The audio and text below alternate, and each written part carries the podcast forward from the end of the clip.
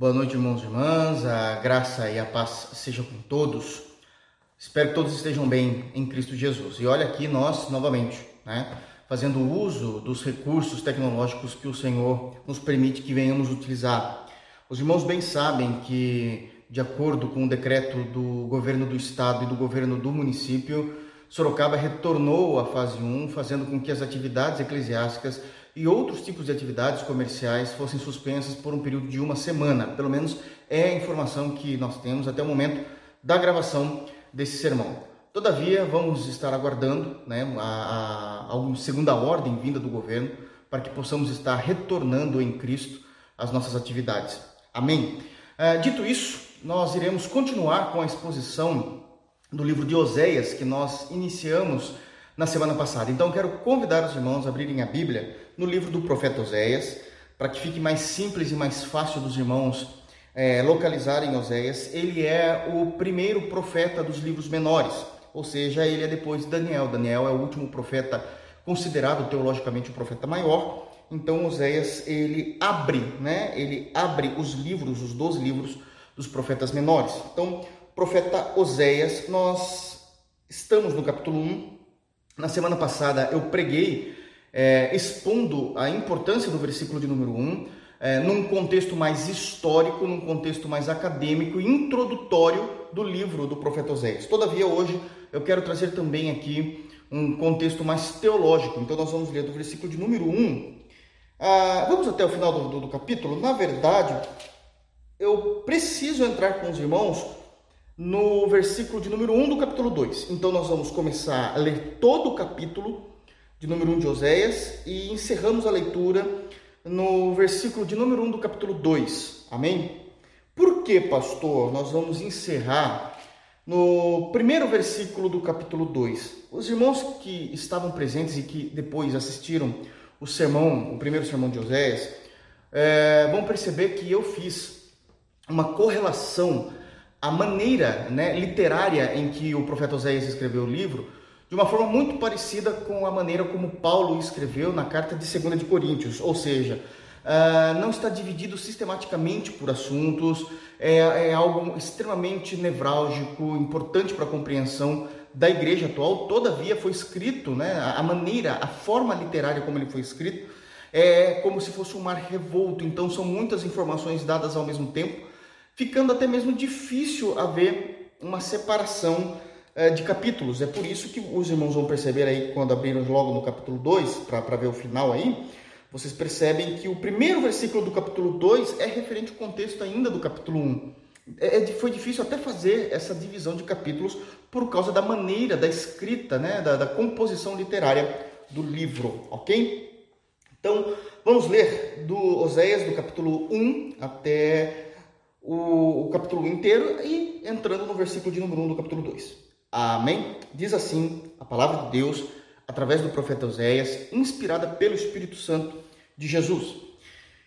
Palavras de Jeová que foi dirigida a Oséias, filho de Beeri, nos dias de Uzias, Jotão, Acás, Ezequias, reis de Judá, e nos dias de Jeroboão, filhos de Joá, filho de Joás, rei de Israel quando pela primeira vez falou Jeová por intermédio de Oséias, então Jeová lhe disse: Vai, toma uma mulher de prostituições e terá filhos de prostituição, porque a terra se prostituiu, desviando-se de Jeová.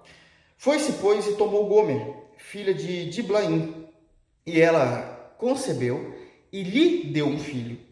Disse-lhe Jeová: Põe-lhe o nome de Jezreel, porque daqui a pouco castigarei pelo sangue de Jezreel a casa de Jeú e farei cessar o reino da casa de Israel. Naquele dia quebrarei o arco de Israel no vale de Jezreel. Tomou ela e concebeu e deu à luz uma filha. Disse Jeová Oséias: Põe-lhe o nome de desfavorecida, porque eu não mais tornarei a favorecer a casa de Israel para lhe perdoar Porém, da casa de Judá me compadecerei e o salvarei por Jeová, seu Deus, pois não o salvarei pelo arco, nem pela espada, nem pela guerra, nem pelos cavalos, nem pelos cavaleiros. Depois de haver desmamado a desfavorecida, concebeu e deu à luz um filho. Disse-lhe Jeová Oséias: Põe-lhe o nome de não meu povo, porque vós não sois meu povo, nem eu serei o vosso Deus. Todavia, a mulher dos filhos de Israel será como a areia do mar, que se não pode, o número dos filhos de Israel será como a areia do mar, que não se pode medir nem contar. E acontecerá que no lugar onde se lhe dizia, vós não sois meu povo, se lhes dirá, vós sois filhos do Deus vivo. Os filhos de Judá e os filhos de Israel se congregarão e constituirão sobre si uma só cabeça e subirão da terra, porque grande será o dia de Jezreel Chamai a vosso irmão, meu povo, e a vossa irmã, favor. Amém? Quero convidar os irmãos a fecharem os olhos para que nós possamos buscar né, o, o Senhor em oração. Amém? Feche seus olhos. Obrigado, Senhor, pela tua palavra. Obrigado porque estamos aqui reunidos em Cristo. Infelizmente, Senhor, de forma virtual, mas sabemos que os recursos que nós temos veio também do Senhor. Obrigado, Pai, porque através desses recursos nós conseguimos nos unir por meio da fé e aprender, ouvir mais da tua palavra, para que possamos alimentar a nossa alma, alimentar a nossa consciência cristã e mudarmos de acordo com aquilo que o Senhor espera que venhamos mudar. Nos ajuda a sermos mais parecidos com Jesus. Nos ajuda a não cairmos no mesmo erro do povo de Israel, embora já caímos muitas vezes. Tenha misericórdia. Nos estende as mãos para que nós não venhamos cair novamente. Nos ajuda a sermos pessoas piedosas, preocupadas com o reino de Jesus. Livra de nós, Senhor, livra de nós a comodidade de sermos crentes que apenas amamos aprender e conhecer a tua palavra, mas não levantamos um braço para agir no teu reino. Nos ajuda, Pai. Nos ajuda a reconhecer, a nos olhar no espelho, no espelho e vermos aonde temos errado. Aquece o coração da igreja, aquece o coração da IBRPV, para que todos possam trabalhar, para que todos possam amar o reino, para que todos possam ser úteis no reino de Jesus. Senhor Deus, mas também não apenas para trabalhar por trabalhar, mas porque compreende o Evangelho e tem uma vida de piedade. Senhor Deus, também nos ajuda a compreender esse livro que muitas vezes é esquecido na igreja cristã, tão sério da maneira como o Senhor tem agido, de como o Senhor tem dado e é, é, trazido sobre nós compaixão e misericórdia, mas inclusive através do juízo. Nos ajuda, Deus, a entender como o Senhor trabalha, para que possamos te adorar de fato pelo que o Senhor é e não por aquilo que imaginamos que o Senhor seja. Nos ajuda, Deus, a amar o Senhor acima de todas as coisas, abrindo mão dos nossos confortos, abrindo mão de todas as outras lutas e brigas secundárias, mas que possamos ser crentes em Jesus. Aquece o nosso coração com a pessoa do Teu Espírito Santo, nos dê do Teu Espírito, Senhor. Essa é a nossa oração, no santo nome de Jesus. Amém. Amém, meus irmãos? Pois bem, na semana passada nós fizemos uma introdução e eu não tenho tempo, evidente, para falar tudo aquilo que nós falamos na semana passada, mas eu quero trazer aqui alguns aspectos que são importantes. Uh, primeiro ponto, nós sabemos que não há discussão, uh, o livro foi escrito pelo profeta Oséias. Sabemos que o nome Oséias é muito parecido com o nome de Josué em seu significado no Antigo Testamento, né, no hebraico, como o nome de Jesus no grego que é Jeová salva, de Jeová vem a salvação. Então, esse nome já é extremamente importante, o nome desse profeta já é importante para o ministério em que ele vai realizar ah, nesse momento no povo do norte. Nós falamos que Israel ele já tinha passado, né, a compreensão do povo de Deus, para ficar mais claro, todo o povo de Deus, desde Abraão, ali aquela linhagem né, de Abraão, naquele momento da história, é, o povo de Deus já tinha se dividido, não era mais chamado Reino Unido. Nós sabemos que o Reino Unido de Israel durou nessa primeira fase 120 anos. Com quem? 40 anos com Saul, 40 anos depois com Davi que toma o trono, Davi morrendo mais 40 anos com Salomão. Então, 40, 40, 40, na somatória, 120 anos. Morrendo Salomão, o reino vai se dividir. São 12 tribos no total que simbolizavam o reino de Deus, que compunham o reino de Deus. Eram as 12 tribos de Israel. Dessas 12 tribos de Israel, 10 decidiram é, quebrar a aliança com a geração, com, com a posteridade de Davi e formaram o reino do norte e puseram o nome de Judá nessas 10 tribos agora que estão separadas. É essas 10 tribos que o Senhor vai chamar a atenção ao reino do norte. O reino do sul ficou com apenas duas tribos, chamada agora por Judá, porque também tinha a promessa que o Messias viria é, de Judá. E ali em Judá ficava também o templo que foi construído por Salomão, aliás, foi construído para eles mesmo. Quando eles se desvencilharam do trono de Davi, do trono de Salomão, eles foram lá e construíram outro lugar de adoração. Uh, o, o, povo do norte, o povo do sul também teve muito, muito pecados, teve muitos pecados, nós precisamos entender isso, mas de fato nós vamos focar aqui apenas uh, no povo do norte. É bem verdade, como eu também falei na introdução do livro na semana passada, que aquilo que o profeta Oséias pregava ao povo do norte, de alguma forma respingava ao povo do sul. Por quê? Porque aquilo que o profeta pregava ao povo do norte era uma verdade doutrinária, inexorável inexorável, ela era incontestável e evidentemente que isso confrontava também os pecados do pessoal da parte de baixo, do pessoal do sul. E por isso eles ouviam e queriam também de alguma forma se moverem para se corrigirem diante de Deus. Evidentemente que não era toda a nação do sul, mas aqueles que se preocupavam, visto que o profeta estava falando especificamente com o povo do norte. Mas, como diz o bom senso, né? é, um risco né, se torna Francisco. Se eu sei que aquilo que está sendo pregado pelo próprio Deus numa outra cidade é, do nosso querido Brasil, mas eu percebo que aquele pregador é um homem de Deus trazendo verdades inexoráveis do Evangelho de Jesus Cristo, e mesmo ele pregando numa determinada comunidade muito distante da nossa, mas eu tenho um recurso da internet, consigo ouvir o que ele está pregando lá, e sei que eu tenho cometido exatamente aquilo que ele tem pregado contra, eu posso, evidentemente, fazer bom uso daquele sermão para corrigir a minha vida. Era isso que alguns irmãos do povo do Sul realizavam, do Reino do Sul, é, faziam. Todavia, o foco é o Reino do Norte, as dez tribos que se desvencilharam tá, da aliança davídica. Então eles se desvencilharam e ficavam lá. Nesse período, quem estava já reinando era Jeroboão II. Jeroboão II. Nós vamos falar um pouquinho sobre Jeroboão uh, daqui a pouco, muito pouco mesmo. Nós não vamos, vamos entrar nesse primeiro momento em muitos detalhes, mas precisamos ter aqui algumas considerações importantes é, de qual período realmente é, era o período de Jeroboão II, para que a gente possa entender toda essa palavra, essa profecia de Deus sobre o Reino do Norte. Mas aquilo que nós já falamos também, recordando, é um momento histórico de Israel, é, esse reinado de Jeroboão no reino do, Jeroboão II, no Reino do Norte. Por quê? Porque Israel, entendam-se, todas as vezes que eu falar Israel agora, não estou falando mais da totalidade do povo de Deus. Todas as vezes que eu falar o nome Israel, a partir de Salomão, a partir da, da, cronologia, Salomão morreu, todas as vezes que é citado Israel na Bíblia, está se falando apenas do povo do norte. Essas dez tribos que não têm mais aliança com Davi ok? Foi quebrada essa sucessão do trono. Então Israel agora se torna as dez tribos que se desvencilharam da aliança com Davi, com Salomão, evidentemente. Então, a, quando todas as vezes agora que for citado tem, tem que ser entendido dessa forma, ok? Tem, tem que ficar isso muito claro para não haver é, engano. Pois bem, Israel, norte, estava agora vivendo um período histórico, porque era um momento de prosperidade intensa Economicamente, todas as dez tribos, todo Israel, todo o Reino do Norte estava indo muito bem, todos gozavam de prosperidade, não tinham falta de absolutamente nada.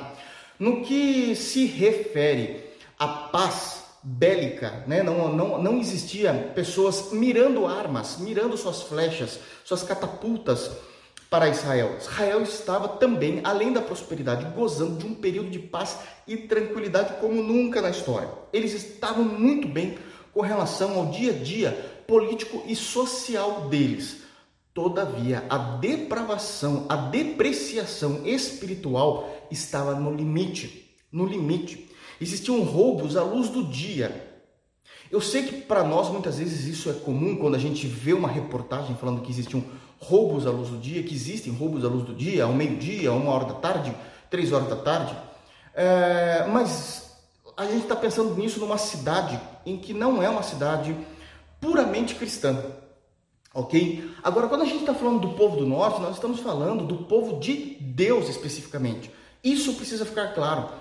Tudo, toda crueldade, toda depreciação moral, toda compreensão teológica negativa a respeito uh, que vamos falar nesse livro, nós estamos dirigindo especificamente, especificamente ao povo de Deus. Tudo isso estava acontecendo com o povo de Deus. Nós não estamos falando dos ímpios. Nós não estamos falando dos ímpios. Então, acontecer roubo à luz do dia, sabendo que Deus tinha dado o mandamento não roubarás, é algo absurdo, mas acontecia.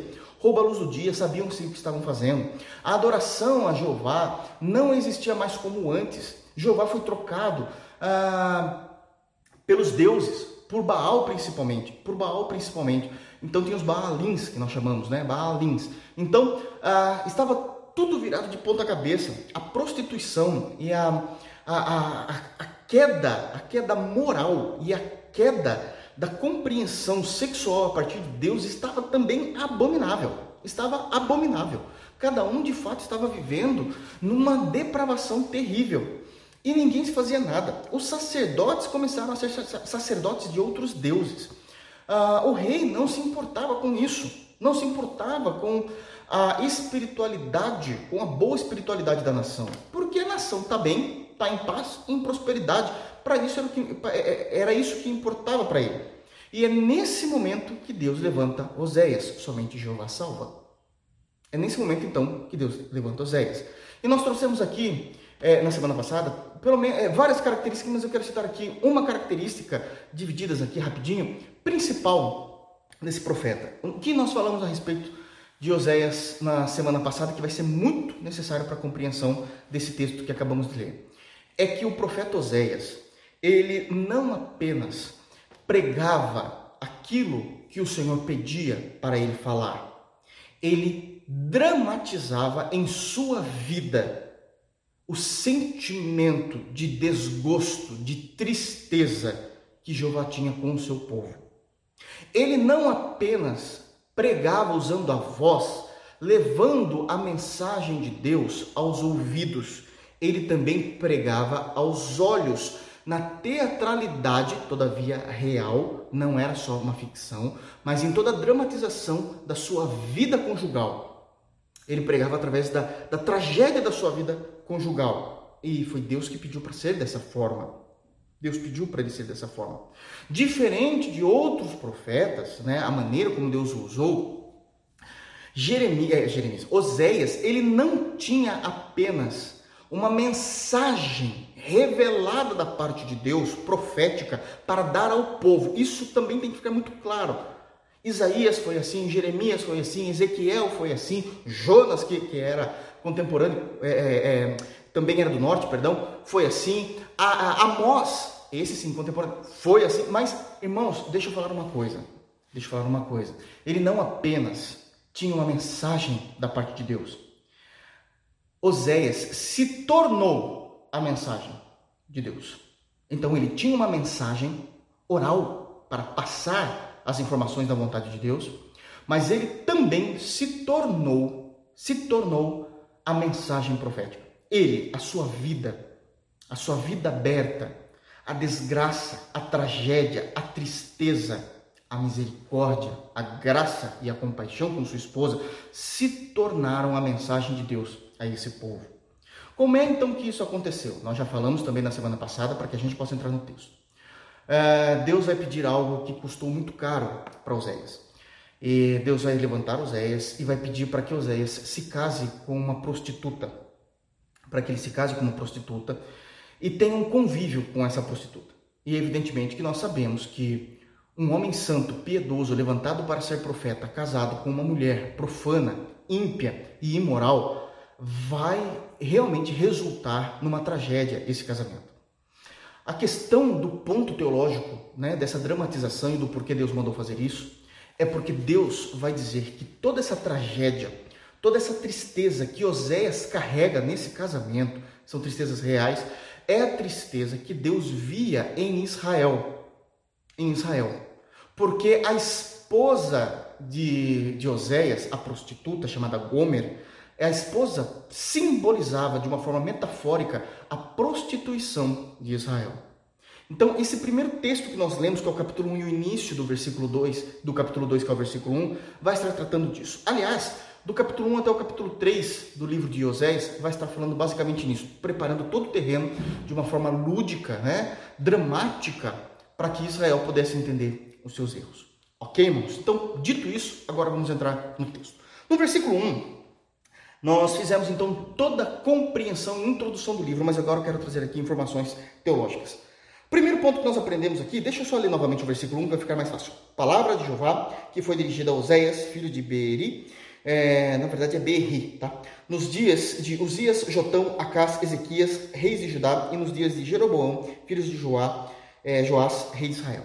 Primeiro ponto que nós temos no livro, a palavra. A palavra e a dramatização, ok? Vamos trabalhar sempre com esses dois contextos. A palavra e a dramatização realizada pelo profeta Oséias não é uma mensagem vinda dele mesmo. Não é uma mensagem vinda dele mesmo. É uma mensagem vinda do próprio Deus. Ele não cria a palavra, ele não cria o sermão, ele não cria a dramatização. Ele obedece, ele está debaixo de Deus. E isso é de uma importância muito grande, porque agora a gente já sabe o como é que Oséias vai obedecer o Senhor. Como é que Oséias vai obedecer o Senhor? E isso custou a sua vida.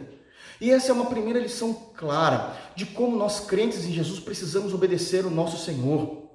Jesus Outra vez, é, é, certa vez disse isso, cobrando também algo a nosso respeito. Um novo mover, uma nova postura da identidade cristã ah, na nossa convicção de fé. Ele vai dizer o seguinte, Jesus, lá no capítulo 6, é, por que me chamam de Senhor se vocês não fazem o que eu digo? Se vocês não me obedecem? Então, dizer que Jesus é o nosso Senhor está ligado necessariamente ao nível de obediência que nós temos com Ele. Se nós não temos obedecido a Jesus, se nós não temos obedecido ao Evangelho, se não estamos debaixo da tutela do Evangelho, Jesus não é o nosso Senhor, por mais que professemos isso com os nossos lábios. O grande problema disso é que essa comodidade que nós oramos no início é algo que tem nos atrapalhado. Nós temos convicções no coração, mas que teologicamente são erradas. Convicções no coração de que Jesus tem sido nosso Senhor, mas nós não temos obedecido eles nos detalhes. Talvez eu obedeça sendo crente, sendo evangélico, protestante, talvez eu creia é, não sendo um idólatra. Talvez eu, eu, esteja firmado e posso dizer que Ele é o meu Senhor, porque eu entendo que é culto. Mas e a mão no arado? Tem irmãos que sabem tudo sobre Romanos, a justificação pela fé e toda a teologia maravilhosa, profunda de Romanos. Mas são irmãos que passam longe de Tiago onde vai falar que a tua fé é aprovada por obras. E isso é sério. O primeiro ponto que nós já temos aqui é que tudo aquilo que Oséias fez e tudo aquilo que Oséias profetizou, pregou, né, falou, veio a partir da obediência. E isso daqui é um princípio para nortear toda a compreensão do livro e do próprio ministério desse homem. Ele continua ainda dizendo aí no versículo 1, né? Então, palavra do Senhor que foi dirigida a Oséias. Filho de Berri, Bom, Berri significa simplesmente que é, era é, minha fonte, ou seja, a origem ali de, de Osés, de quem ele veio, e evidentemente que está caracterizando quem é esse Osés, porque poderia existir outros Osés, então é o Osés, mas é o filho do Berri, ok? Então aqui já só está trazendo aqui, dizendo quem de fato é. Agora diz é, é quem é esse Osés. E em terceiro lugar, no versículo 1 está dizendo, nos dias de Uzias, Jotão, Acás, Ezequias, todos esses reis de Judá, povo do sul, as duas tribos que ficaram no sul, ok? Judá e Benjamim. E nos filhos, é, e, e, nos dias de Jeroboão, filho de Joás, rei de Israel. Opa, agora nós estamos falando da, da, dos dez tribos que quebraram a aliança de Davi, ok? Então, isso significa a prova da extensão do ministério de Osias, de Oséias. A extensão do ministério de Oséias é uma uma extensão muito grande, durou entre 40 a 50 anos. Então, dito isso no versículo 1, agora começa. Versículo 2. Ah, como é difícil, vamos lá.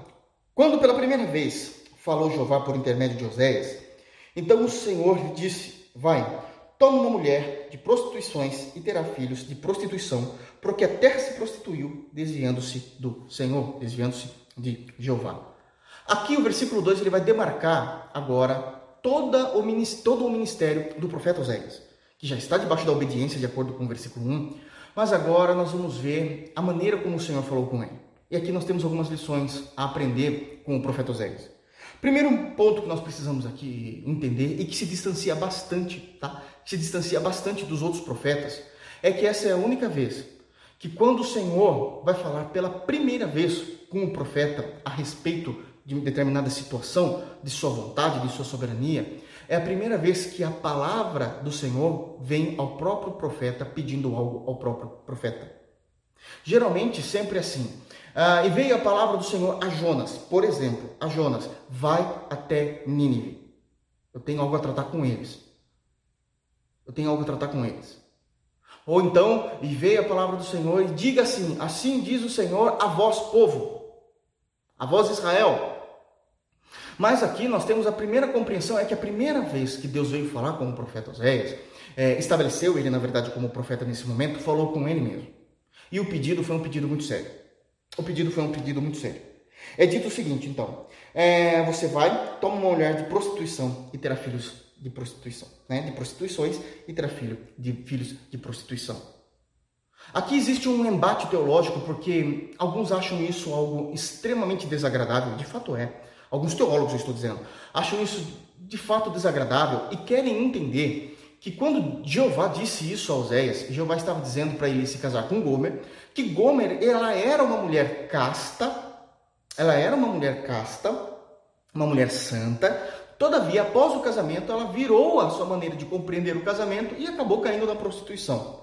Eles estão dizendo isso porque seria algo extremamente grave da parte de um Deus santo pedir para que um servo dele, santo, puro e piedoso, já se envolvesse com uma mulher terrível nesse pecado imoral. Mas irmãos, isso é algo que eu tenho que criar com a minha cabeça para conseguir defender isso. O versículo 3 diz claramente, né, e também o versículo 2 diz claramente que ela já era uma mulher de prostituições. Querer negar esse fato só para tentar, ah, de alguma forma, diminuir, diminuir a tragédia de que Deus está colocando sobre, é, sobre Oséias é algo antibíblico. É algo antibíblico. Por que, que eu quero dizer isso? Porque como ela vai estar simbolizando Israel, Gomes vai simbolizar metaforicamente Israel, não foi assim com Abraão? Foi assim que Deus realizou com Abraão. Nós temos compêndio teológico para entender que foi assim que Deus fez com Abraão e fez com outras pessoas. Quando Deus foi escolher um homem para ser o teu servo, no caso Abraão, Deus não pegou Abraão porque ele era santo, puro e casto. Deus pegou Abraão lá, de, lá em Ur, né? ele era de um dos caldeus. O pai de Abraão era um sacerdote de um outro Deus. Pegou ele no meio das trevas da impiedade. Não há problema nenhum com isso. E Deus está começando e querendo mostrar qual era a situação em que o próprio Israel estava diante de Deus. Estava diante de Deus. A segunda compreensão que nós temos no texto, e isso aqui é terrível, é o anúncio que já está sendo dito ao profeta Oséias. Ela é uma mulher de prostituições. Ela, é, é, ela vai viver um período com você e ela vai cair e ela vai buscar outros homens para ter ganho, para ter lucro, porque a prostituição ela vem com lucro também, né? E depois você vai resgatá-la e ela vai falar que te ama e infelizmente ela vai cair de novo. Parece a nossa história. Parece a nossa história. E Deus está comparando essa vida de vida com o Senhor, queda, vida com o Senhor, queda. Está comparando esse estilo de, de, de vida cristã como Estou bem com Jesus, estou cheio do Espírito, frieza espiritual. Estou bem com Jesus, frieza espiritual. Com prostituição. É claro isso. Então aqui começa a mostrar qual é o sentimento que muitas vezes nós, através da nossa fé, através da nossa profissão de fé, profissão de fé, mas vivendo de uma maneira é, desgastada né, das Escrituras, longe, desgarrada das Escrituras, qual é o sentimento que Deus tem por nós? Qual é o sentimento que Deus tem por nós? Então isso já começa a trazer um peso espiritual na importância de como nós vivemos diante de Deus. É por isso que eu sempre tenho pregado Deus é prova. Eu posso trazer Deus como minha testemunha, para que a gente não venha aos cultos ouvir a palavra apenas para aprender e ter isso na mente, mas para que nós possamos ser isso no nosso dia a dia. Porque se eu somente aprender, eu posso ser um intelectual, um acadêmico nas escrituras sagradas, mas eu estou distante do nosso Senhor. E o Senhor nos vê como Gomer, nos vê como pessoas que se prostituem porque aprendem a verdade, aprendem da aliança, da nova aliança, mas eu quebro essa nova aliança o tempo todo na minha vida, me tornando um prostituto, um adúltero diante do Senhor, espiritualmente falando. Então, essa é a preocupação que o Senhor já está começando a trazer para que a gente possa nortear por, por esse livro.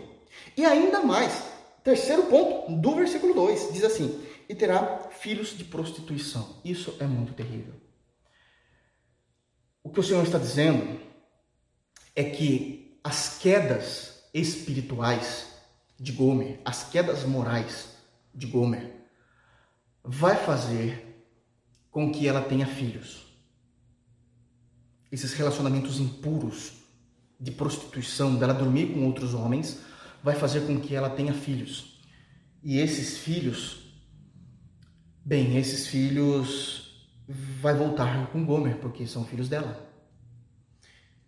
Porque existem consequências muitas vezes da nossa frieza espiritual que ficam marcadas no nosso cristianismo. Eu estou tentando já trazer a teologia do texto e a aplicação do texto, para ficar mais fácil para eu não, não, fazer isso apenas no final. Eu às vezes no culto público, ao vivo, é mais fácil fazer isso do que gravando, do que gravando, né? Então, isso é muito sério. Porque Oséias vai ter que buscar a sua esposa no lamaçal de lodo, no charco de lodo, afundada em pecado. Mas ela não volta sozinha. Ela volta com uma gestação de um filho que não é dele. Volta com marcas que não faz parte das marcas de um cristão pós-convertido, de alguém que já se converteu e conheceu a nova aliança. E que muitas vezes isso faz com que Oséias tenha uma dor, porque tem que sustentar uma criança que não é sua, e da mesma forma isso faz com que Deus seja desonrado, porque existem marcas em nós pós-conversão que ele suporta porque ele nos ama, mas ele não queria aquelas marcas em nós, porque aquelas marcas evidenciam o nosso pecado o tempo todo evidenciam o pecado o tempo todo. Bom, então dito isso, acontece algo maravilhoso. A obediência. A obediência. Né? Ah, diz que é filho da prostituição, porque a terra se prostituiu. Agora ele está trazendo isso no final do versículo 2, está deixando claro que isso tudo, é, que todo esse casamento real, esse casamento literal, literal de Oséias com Gomer e filhos, é, representam uma realidade decadente espiritual de Israel. Então ele termina dizendo assim, versículo 2, só para ter o contexto, e terás filhos de prostituição, porque a terra se prostituiu desviando-se de Jeová. Então aqui ele já está fazendo essa metáfora, essa figura de linguagem de como o Senhor vai trazer o juízo, todavia, a compaixão e o amor com esse povo. A obediência é imediata.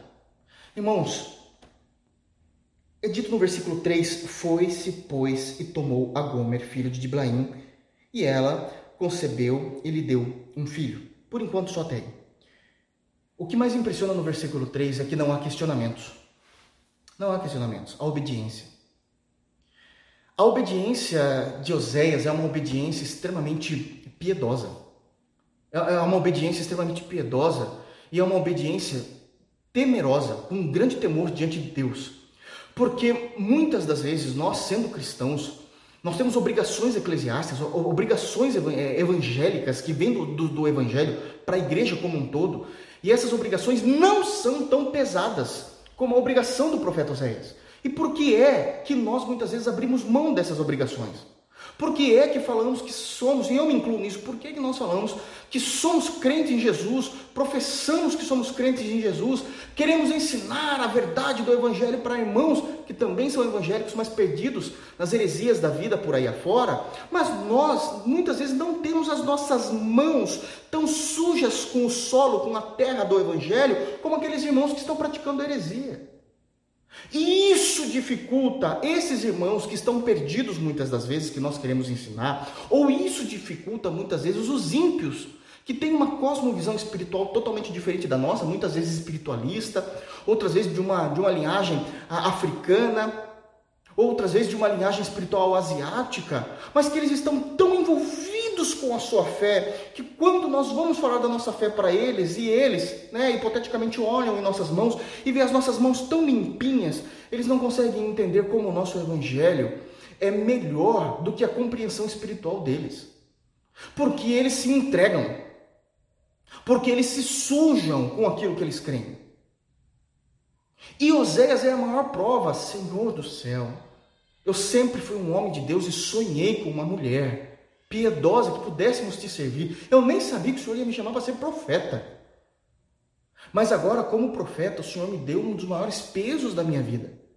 Eu vou casar com um tipo de mulher que eu não amo, e com um tipo de mulher que eu nunca desejei porque é pecaminoso. Mas se o Senhor mandou, e mesmo que isso custe a minha vida, eis-me aqui. Eis-me aqui. Percebem como isso é sério? Como precisamos estar à disposição? Como precisamos estar à disposição? Eu vou te falar uma coisa, irmãos. Eu vou falar uma coisa como pastor. A maciez da tua cama, a maciez do teu sofá ainda vão te levar para o inferno. Porque Deus virá com juízo sobre o seu próprio povo. E isso é algo que precisamos prestar atenção. Precisamos obedecer. Não há mais tempo de ficarmos brincando de teólogos. Nós somos crentes em Jesus. E as Escrituras dizem que a nossa fé deve ser evidenciada com obras. Não há jeito mais claro de dizer isso. E se essa palavra, se esse contexto de Oséias não mudar o coração, o teu coração que se diz crente em Jesus, não mudar o meu coração, eu acredito que você precisa realmente rever se você é um cristão. Isso é algo seríssimo. Isso é algo seríssimo. Continuando ainda, né, no, no, no versículo 3, então ele foi e ele vai pegar Gomer. E aqui nós temos uma primeira informação. Ele pega Gomer lá do meio já da prostituição, traz ela para casa, a tem como mulher, porque é dito que ela vai conceber. Então ele a tem como mulher. Não somente essa informação que tem, ele começa a ter um convívio diário, cotidiano da casa com ela, a ponto dela ter um filho. A ponto dela ter um filho. E aqui é dito exatamente isso, que o convívio é tão real, porque é que no português isso talvez não fique tão claro, mas no hebraico é, é essa palavrinha que muda tudo, que é o quê? Diz assim, foi-se, pois, e tomou Gomer, filha de Dibraim. Está falando qual Gomer era, era a mesma coisa lá, né? Está especificando qual Gomer era, era a filha de Dibraim, mas aqui tem, aqui tem o pulo do gato. E ela concebeu e lhe, lhe deu um filho. Esse filho era biológico. Essa palavra lhe não existe nos outros filhos. Na menina que vai nascer posteriormente e no menino depois. Não existe. Cumprindo-se a palavra de Jeová que ela teria filhos de prostituições. E aí tem todo um simbolismo também com relação a isso. Mas ela, ele vai ter. Então vamos falar primeiramente dessa filha, né? Foi-se, né, é, desse filho, perdão, e concebeu e lhe deu um filho. Então ele tinha a vida comum do lar com ela ele a sustentava, ele a ajudava, tinha relações, ele teve que amá-la. Ele teve que amá-la. E eu sei que isso pode trazer em nossos corações, na aplicação pessoal do texto, pode, pode, pode trazer algo que nos traga uma reverberância com relação a isso. Meu Deus, como pode um homem santo dormir, mas não apenas dormir, mas ter essa mulher como sua esposa? E decidiu amá-la. Não era um sentimento do coração, mas teve que ser um, um, um sentimento racional. Eu decido amá-la e eu decido ter a vida comum do lar. E eu vou ter que ser para ela tudo aquilo que a lei, no caso, na lei, né, na época, a lei de Moisés pede para que eu seja, cumprindo a vontade de Deus. E agora ela me deu um filho. Ela me deu um filho. E eu sei que isso pode trazer repugnância. Como é que isso é possível? Imaginem se vocês, irmãos, homens da nossa comunidade. Misericórdia, Deus vindo até vocês dizendo assim: isso não vai acontecer mais, graças a Deus. Mas imagina se Deus vindo até vocês e dizendo: olha, eu preciso que você, tu é solteiro, hein? Tu é solteiro. Você vai até a Praça Central de Sorocaba e você sabe que lá tem muitas prostitutas. Tem uma prostituta específica. É uma terrível. Uma terrível. Que sabe como se prostituir. Você vai até lá e vai dizer que a ama e vai trazer ela para casa e vai tratar ela como uma princesa, mesmo ela não sendo, porque ela não vai ser. Eu não estou convertendo o coração de Gomer. Ela vai continuar do mesmo jeito. Ela vai te trair. Mas você vai lá de novo na praça, pega ela e traz. E você vai ter a vida comum do lar. A alegria de sustentar essa pessoa, de dar as melhores coisas a essa pessoa. As melhores, os melhores recursos que você pode dar dentro do teu lar, sendo esposo. Você vai dormir com ela, vai ter um filho com ela. Isso é repugnante. Mas é esse o sentimento que Deus tem por nós quando nós começamos a pecar de repugnância. Vocês se lembram lá em Apocalipse? Falando da igreja específica de Laodiceia? Por vocês não serem nem mornos, perdão, nem quentes e nem frios, mas sendo mortos, eu tenho vontade de quê? vomitar vocês da minha boca. É a repugnância, é a ânsia, é isso que nós trazemos a Deus. Numa vida em que a gente diz eu sou cristão, porque esse povo dizia, nós somos de Jeová, nós somos Israel, mas vivem de uma maneira que é totalmente contrária à profissão de fé que eles faziam. Ou muitas vezes vivemos de uma maneira contrária à profissão de fé que nós fazemos com o Evangelho. Mas existe essa obediência e existe também aqui a aplicação da compreensão da repugnância de Deus, porque isso nos traz repugnância. E essa é a repugnância que Deus quer que o próprio povo de Israel veja, que eles trazem ao seu Deus, ao Senhor Jeová, quando eles pecam dessa forma, e assim trazemos ainda essa repugnância, se vivemos dessa forma. Se vivemos dessa forma. Aí Deus vai dizer o seguinte no versículo 4, não termina, teve o bebê, né? Teve o bebê, o menininho, o machinho. Aí diz no versículo 4: Disse-lhes Jeová, disse-lhes Jeová, põe-lhe o nome de Jezreel, porque daqui a pouco castigarei pelo sangue de Jezreel a casa de Jeú e farei cessar o reino da casa de Israel. Naquele dia quebrarei o arco de Israel no vale de Jezreel. Bom, para nós não faz muito sentido isso, mas deixa eu tentar trazer esse aqui a iluminação é, a, a, clareza, a iluminação de nossas mentes. Primeiro, é, um ponto que eu quero deixar aqui, abrir um, um, um parênteses, é que possivelmente nós não vamos terminar hoje o capítulo 1 mesmo. Não vai dar. É muita informação, muita informação. Então nós vamos até onde o tempo permitir e o Senhor Deus permitir, ok? Para que a gente possa ter uma exposição sadia, uma exposição legítima, detalhada sobre isso. Então nós sabemos que no versículo 3, Gomer vem para casa, tá? Com o profeta. O profeta faz dela, dela sua esposa faz dela uma mulher realizada, faz dela mãe, ok? No versículo 4, a informação é que essa criança já tem um nome definido pelo próprio Deus. O nome definido dessa criança, de acordo com o versículo 4, é Jezreel. Jezreel, ok? Então, vamos ficar por aqui. E uma vez que tem dado o nome de Jezreel, existe um motivo do porquê. Nós não entendemos direito, mas por que Jezreel? Essa é a pergunta, para que a gente possa entender o versículo 4 e o versículo 5 na sua totalidade. Irmãos, Jezreel, aqui, aqui, aqui é algo, meu Deus do céu, só vai piorando, porque cada filho que é gerado tá, por Gomer, independente se é um filho legítimo do casamento ou de fora, mas cada são três, né? Vai cada é, é uma decadência espiritual cada vez maior. Começa da mais leve até a pior, ok? Então já precisamos entender isso. Cada filho é uma decadência espiritual, uma intervenção é, e por causa dessa decadência espiritual, é uma intervenção de Deus na história de Israel, é uma intervenção de juízo de Deus na história de Israel. Jezreel, tá? algumas traduções não fala G, Jezreel, fala Giz com I, tá? Jezreel, é J-I em algumas traduções. A, a, maioria das traduções é J-E, o que eu acho mais correto, Jezreel, ok? Uh, Jezreel era o nome de um campo de batalha que aconteceu, tá? Lá em 2 Reis, capítulo 9. Deixa eu explicar que vai ficar muito mais fácil, simples. Após o sermão, os irmãos podem ler, se quiser, todo o capítulo 9 de 2 Reis. O que, que estava acontecendo em 2 Reis? Quem era rei em Israel? Israel, ok? Israel era Acas, um demônio em pessoa, juntamente com a sua esposa, uma outra, um outro demônio, uma demônia, chamada Jezabel, Acas e Jezabel. Esse rei, ele tinha um soldado, um capitão muito bom, muito bom. E uma das características desse soldado é que quando ele tinha uma ordem, ele a executava na hora. Essa era uma das características. Né? Quero falar duas. Uma característica é, ele tinha uma ordem, ele executava na hora. A segunda característica é a maneira como ele ia executar essa ordem. Geralmente, a ordem do soldado naquele período sempre era uma ordem executada a cavalo. Ele ia até algum lugar executar aquela ordem. Ele era uma pessoa extremamente agressiva, então a maneira dele andar no cavalo era muito diferente de andar de outras pessoas. Ele era muito inclinado para frente, com aquela cara né, de, de, de, ira e sempre correndo, sempre correndo. Ele nunca andava de boa com o cavalo, sabe? Mesmo que galopando num ritmo mais, mais, mais rápido, não é naquela, não é, não é naquela lerdeza, mas existe um ritmo que o cavalo não cansa, mesmo sendo rápido. Não, mas ele sempre exigia o máximo, porque era a maneira como ele fazia. Ele queria resolver as coisas na hora. Era o fa... Aqui no século XXI a gente ia falar que era aquele soldado sangue nos olhos. É o que a gente gosta de falar.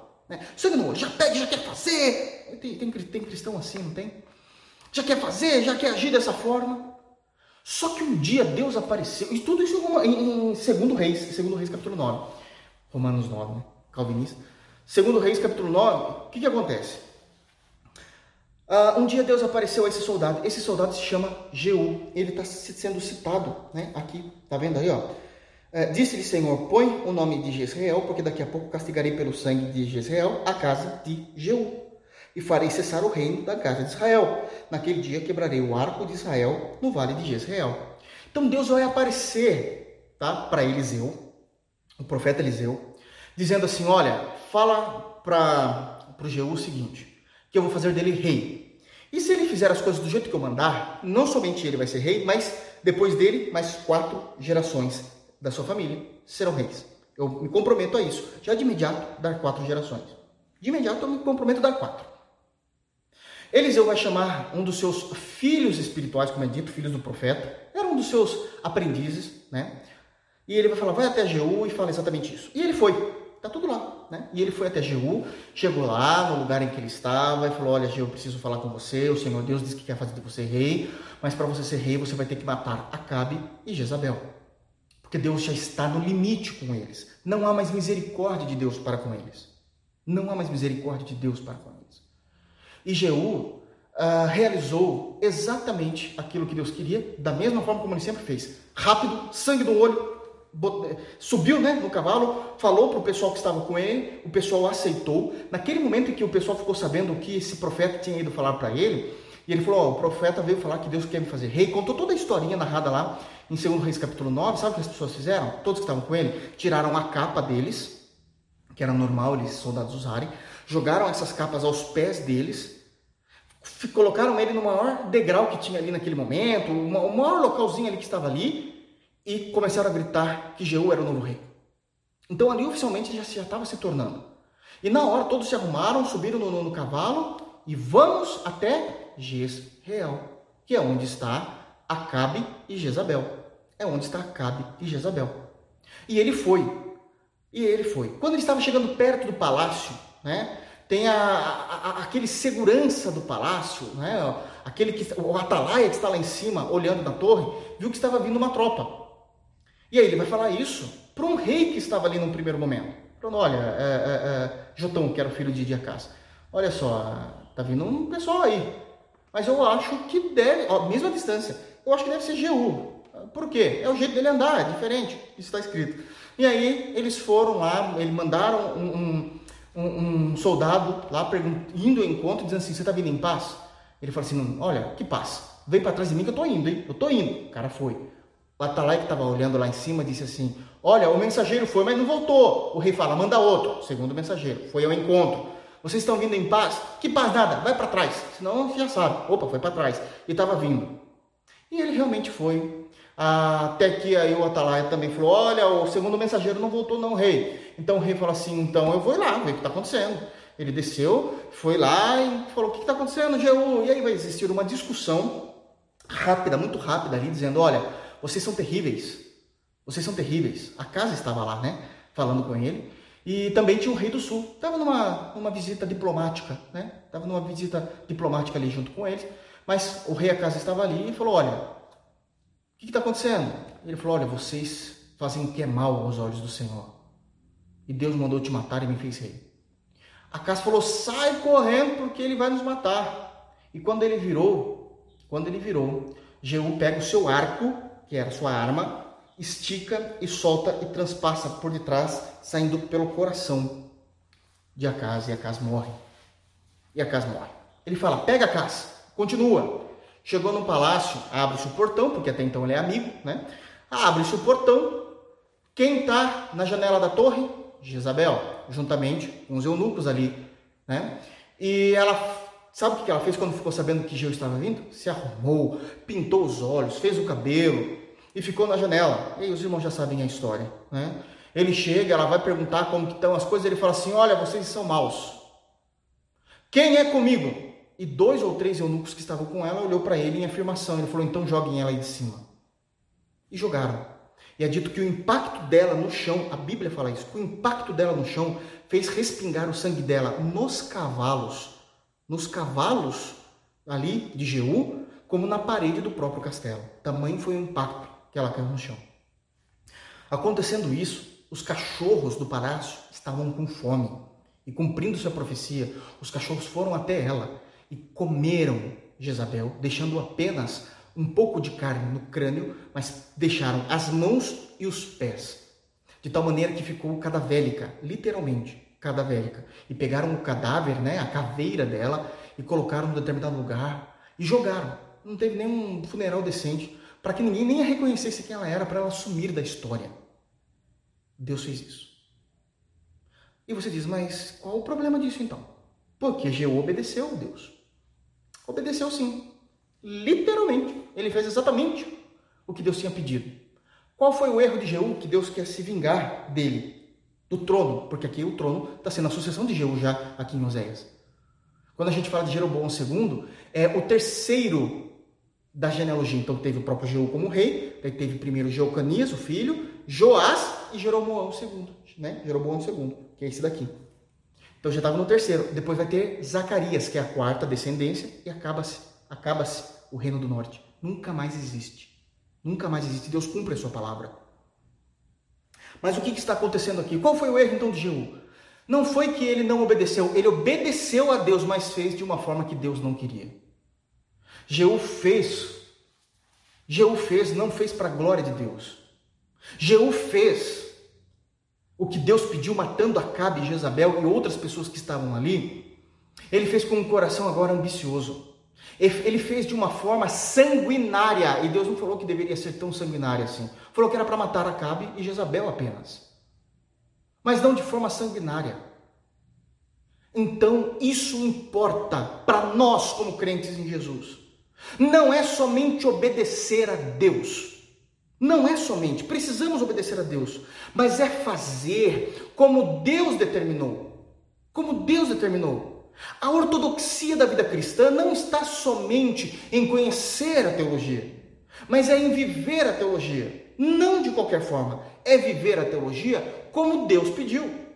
É viver e ter os comportamentos que Deus pediu para que nós tenhamos.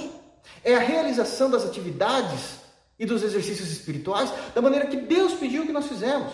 Talvez isso esteja mais claro para nós da nossa igreja em específico, porque nós sempre batemos muito na tecla do culto a Deus, que, é o, que são os princípios do culto. Os princípios do culto e a gente não pode sair disso. É por isso que na nossa igreja, por exemplo, nós já sabemos disso, na nossa igreja nós não temos grupo de teatro durante teatro não, de dança, né?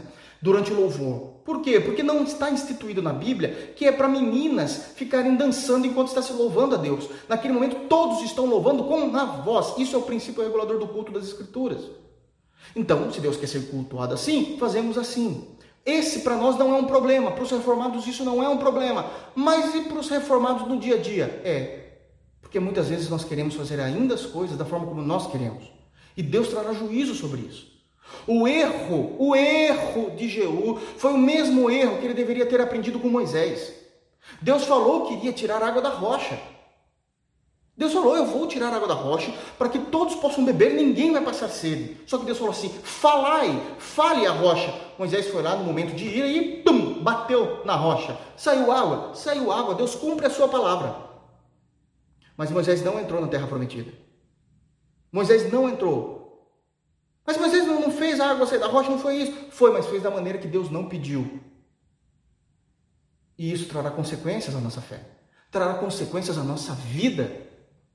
Trará consequências à nossa vida. E a consequência aqui foi seríssima. É só ter esse filho que eu vou poder falar hoje. Não, realmente não vou conseguir passar à frente. E ainda continua dizendo assim: olha só, Castigarei pelo sangue daquele campo em que foi derramado todo aquele sangue que eu não pedi. Agora faz sentido.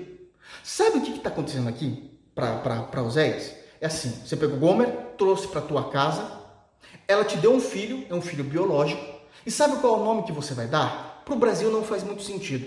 Para o Brasil, não, infelizmente, não faz muito sentido, ou felizmente, não sei dizer. Não faz muito sentido. Porque se fizesse sentido para o Brasil, era como se Deus falasse assim: o nome do teu filho vai ser Canudos. O nome do teu filho vai ser farroupilha. Talvez os mais jovens, com tristeza eu digo isso, não sabem descrever sobre a Guerra de Canudos, a importância para o Brasil da Guerra de Canudos em Farroupilha, tá? Mas se formos a nível mundial, é como se Deus falasse assim: você vai chamar o nome do seu filho de Primeira Guerra Mundial. Nossa, mas que nome é esse? Não tem nada a ver, Senhor. Eu sei. Não tem nada a ver para ser um nome próprio, mas para significar algo. Você vai registrar o nome do teu filho de Primeira Guerra Mundial. Porque todas as vezes que você for chamar, eu quero que você saiba daquele sangue que foi derramado em todos os lugares. Entende? Então, chamar o filho de Jezreel é chamar o nome do filho por uma guerra que aconteceu naquele lugar, naquele, naquele campo de Jezreel, por causa de todo o sangue que foi derramado. E a maneira como foi feita não foi aceito por Deus. Ele cumpriu, Jeú obedeceu a Deus, mas não da maneira como ele queria. E aí é dito no versículo 4 ainda, né? Põe-lhe o nome de Jezreel, porque daqui a pouco, ou seja, daqui a pouquinho eu vou começar a trazer o juízo sobre vocês aí, povo do norte, Israel, e eu castigarei por todo esse sangue de Jezreel caído a casa de Jeú. A casa de Jeú é o reinado. Jeú já estava morto. Já tinha, já tinha havido é, é Joconias, Joás, e agora já estava em Jeroboão II. Faltava só o último, que era depois de Jeroboão II, Zacarias, para findar. A Síria viria, destruiria o reino do norte e nunca mais existe o reino do norte. Nunca mais existe. Nunca mais existe. Então, vai vir então sobre a casa de Jeú e farei cessar o reino da casa de Israel. Tá vendo? Esse é o juízo. Vai cessar. O reino de vocês não existe. Até porque eu nunca permiti o reino de vocês. Vocês dividiram o reino. Eu nunca permiti. Ou seja, vocês estão prestando culto, vocês falam que são judeus, vocês falam que são filhos de Abraão, vocês falam que a aliança é de vocês, mas vocês estão vivendo de uma forma que eu não quero. Não, mas a gente não está prestando culto? Está. Eu sei que a gente se desviou, a gente teve idolatria, mas a gente, a gente ainda diz que é judeu. A gente entende as alianças, a gente acredita em Moisés. Tá tudo certinho. Olha a profissão dos crentes de hoje. A gente acredita na Bíblia. Jesus é meu Senhor. Eu não tenho, né? Não, não tenho idolatria. Mas vocês estão vivendo como eu pedi? Não. Então não basta para mim nada. Então nada para mim tem valor. É o que Deus está dizendo aqui. E eu vou cessar o reinado de vocês. Naquele dia, ou seja, o dia do juízo de Deus, específico, essa intervenção do primeiro filho, simbolizando o primeiro filho, naquele dia quebrarei o arco de Israel no vale de Jezreel. Que arco? O arco que Jeú estendeu para passar o coração de Acabe. Aquele arco que deu a vitória, agora é o arco que vai ser quebrado acabando a dinastia. Acabando a dinastia. Então é Deus mostrando vários ensinamentos, do versículo 1 até o versículo de número 5. Nós temos aqui claros ensinamentos em que a palavra que a gente prega não é o que eu acho ou o que eu elaborei. Eu prego o que Deus mandou. Também aprendemos aqui que nós não devemos apenas pregar a palavra, mas que nós precisamos viver, dramatizar aquilo que eu creio. É verdade que não numa intensidade terrível como foi com Oséias, mas eu vivo as marcas de Cristo no meu corpo. Paulo sabia do que estava falando quando ele dizia isso. Não era somente por causa das marcas literais, mas ele carregava com ele Cristo no corpo. A morte de Cristo ele carregava com ele. Você tem carregado a morte de Cristo, meu irmão. Você tem carregado a, a ressurreição de Cristo. Isso é evidente, isso é notório aos que te conhecem. Você influencia as pessoas muito mais a amarem a Deus ou aos seus gostos pessoais. Isso é importante, porque senão nós não temos marcado as pessoas com o verdadeiro evangelho. Temos marcado com a minha cultura, tenho marcado com os meus gostos, com os meus desejos. É terrível. Então, isso, tá, isso tudo que é aprendizado de como Deus está lidando com toda essa situação. Terceiro, a obediência a Deus sem limites. A obediência a Deus sem limites, sem obstáculos, sem sombra de variação. Nós obedecemos ao nosso Deus. Porque entendemos que a obediência está totalmente ligada na nossa vida cristã a podermos chamar Jesus de Senhor. Por que me chama Senhor, Senhor, se não fazem o que eu digo, não fazem o que eu mando? Está totalmente ligado e é o que Oséias fez.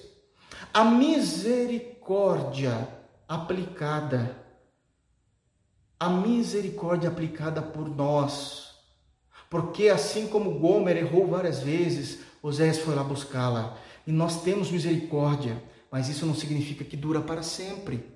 Para Jeú, acabou a misericórdia, vai acabar o reino. Então também sabemos que existimos, ó, nós temos misericórdia, misericórdia, mas chega um momento que não dá mais. Há perdão, ok, mas eu não quero mais, não tem como. Está tudo descrito de forma maravilhosa. Nós sabemos que as nossas vidas de altos e baixos no Evangelho, né? de fogo do espírito, a frieza espiritual, a inconstância o tempo todo, a inconstância o tempo todo da nossa vida cristã é vista por Deus como prostituição da fé, como prostituição da graça, como prostituição de uma esposa ao marido. Tá, tudo isso aqui é aplicações pessoais. Aplicações pessoais. Nós conseguimos perceber que existem marcas profundas de quando nós estamos na maior frieza espiritual que trazemos conosco como um filho dentro do nosso ventre, gestado em nosso ventre. E essas marcas, muitas vezes Deus acaba engolindo porque nos ama, mas não era aquilo que Ele queria de nós. Cuidado com a frieza espiritual. Cuidado com a maneira de obedecer a Deus. Cuidado com a maciez da tua cama e do teu sofá. Isso pode nos levar para o inferno. Acabou com uma dinastia. Acabou com o reino do norte, o maior reino do povo de Deus, geograficamente falando. Acabou. Acabou. Eram dez tribos. Acabou. Acabou. Porque Deus foi aguentando e tendo misericórdia, tendo misericórdia, tendo misericórdia e para quem não sabe, só para continuar a história, a partir do capítulo 10 de 2 Reis, que não está aqui narrado em Oséias nesse momento, vai dizer que Jeú, depois que sentou no trono, ele continuou fazendo as mesmas coisas que Acas fazia. Sabe o que é isso? Que quem muito fala, nada faz. Quem muito, eu tenho provado disso. Quem muito fala, nada faz. Continua na mesma. Que o Senhor guarde os nossos corações, para que jamais o arco da aliança de Jesus Cristo sobre nós possa ser quebrado. Israel não acabou, o reino do norte sim. Sabe o que isso significa? Que Deus manteve a sua palavra em Abraão. Existiu Israel depois disso. Mas aquela geração específica foi julgada. Longe de nós, fazemos parte da história da igreja, onde nós façamos parte de uma geração julgada. Que Deus nos guarde em Cristo Jesus. Que Deus nos guarde no amor do Evangelho.